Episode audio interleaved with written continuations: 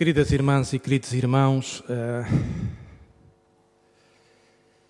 todos nós nos últimos dois, três anos temos sido confrontados na vida, com a dureza da vida, com uma profunda exigência de fé.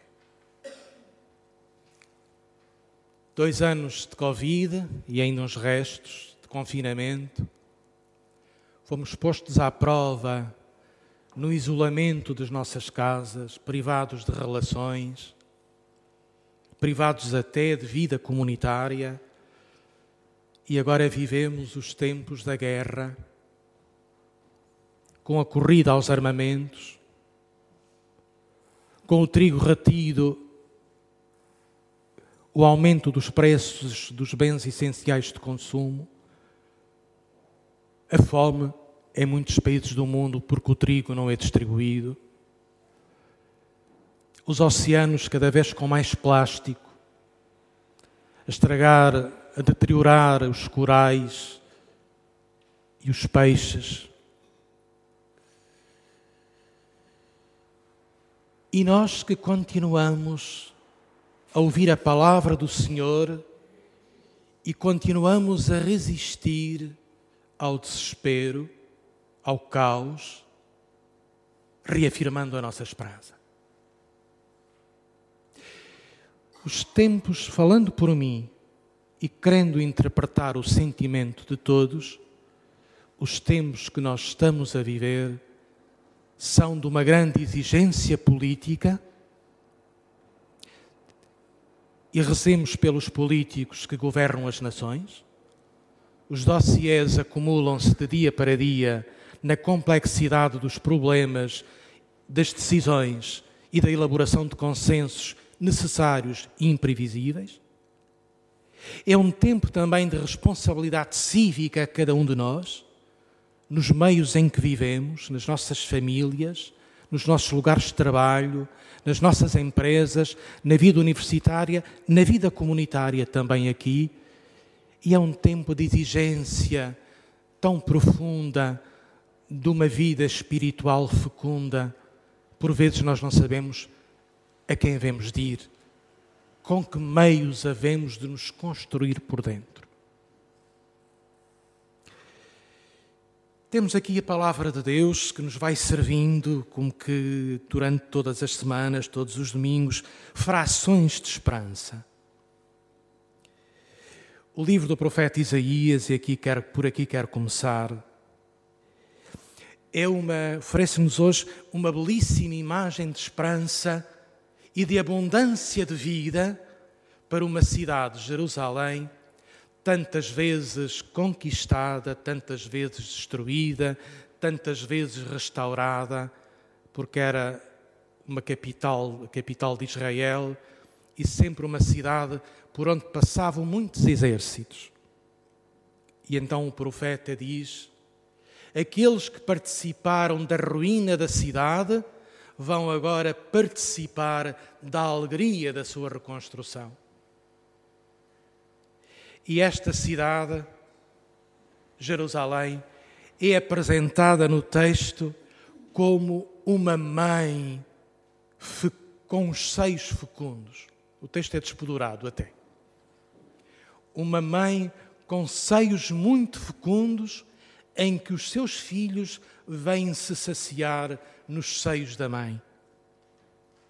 Assim podereis beber e saciar-vos com o leite das suas consolações. Podereis deliciar-vos no seio da sua magnificência.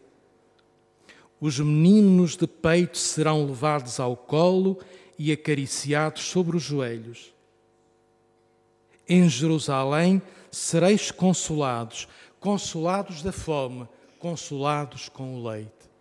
Bonita expressão, tão feminina, tão materna e ao mesmo tempo tão pujante de vida. Uma cidade destruída, uma cidade que é anunciada como uma mãe fecunda que alimenta os seus filhos na abundância do seio materno. Também uma forma de dizer que no Antigo Testamento Deus é apresentado com características maternas, como mãe que alimenta os seus filhos. Isto é tão bonito. Peçamos e que oxalá que esta imagem nos possa a nós sonhar o futuro da Ucrânia e de tantas cidades com esta imagem fecunda de uma mãe que alimenta os filhos, que consola os filhos. Nestes tempos de dor, de destruição, de caos, de morte, de guerra.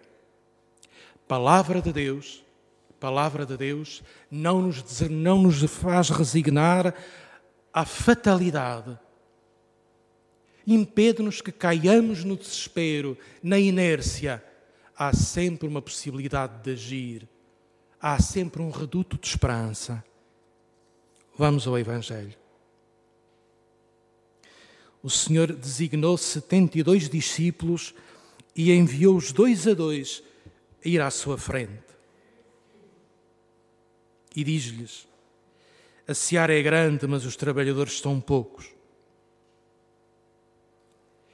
Mesmo mobilizados, mesmo enviados, nós seremos sempre poucos perante as exigências do mundo perante as exigências de justiça, perante as exigências de paz, perante as exigências de repartição de uma economia justa.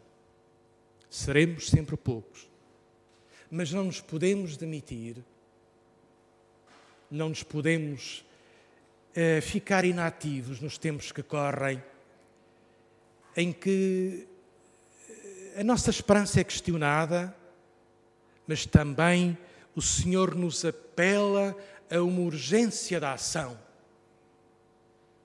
Ou nos demitimos, ou somos missionários. Não há alternativa. Ou ficamos paralisados como que inúteis, ou agimos, intervimos e nos sentimos enviados como discípulos, como cristãos, aos lugares em que vivemos, a levar a paz a paz esteja convosco. Eu creio, estou convencido, eh, de pronto, cada um tem as suas convicções, que nós, mais do que nunca, como igreja e como cristãos, precisamos de afirmar um pacifismo cristão, católico, no meio desta louca corrida aos armamentos. O profetismo do catolicismo contemporâneo passa por um pacifismo e o Papa tem clamado tanto por essa paz entre as nações. Não tem sido ouvido. Não tem sido ouvido. A paz é a maior profecia cristã. O Senhor ressuscitado apresenta-se aos discípulos: a paz esteja convosco. Envia em Lucas os discípulos a entrarem nas casas e a dizerem primeiro dizei primeiro a paz, a paz esta casa. Perguntemos a nós qual é a nossa disponibilidade interior para anunciarmos, para vivermos e para construirmos a paz, reconciliando divisões nos lugares onde vivemos. Porque a paz entre as nações começa pela paz entre os cidadãos e pela paz dentro de nós.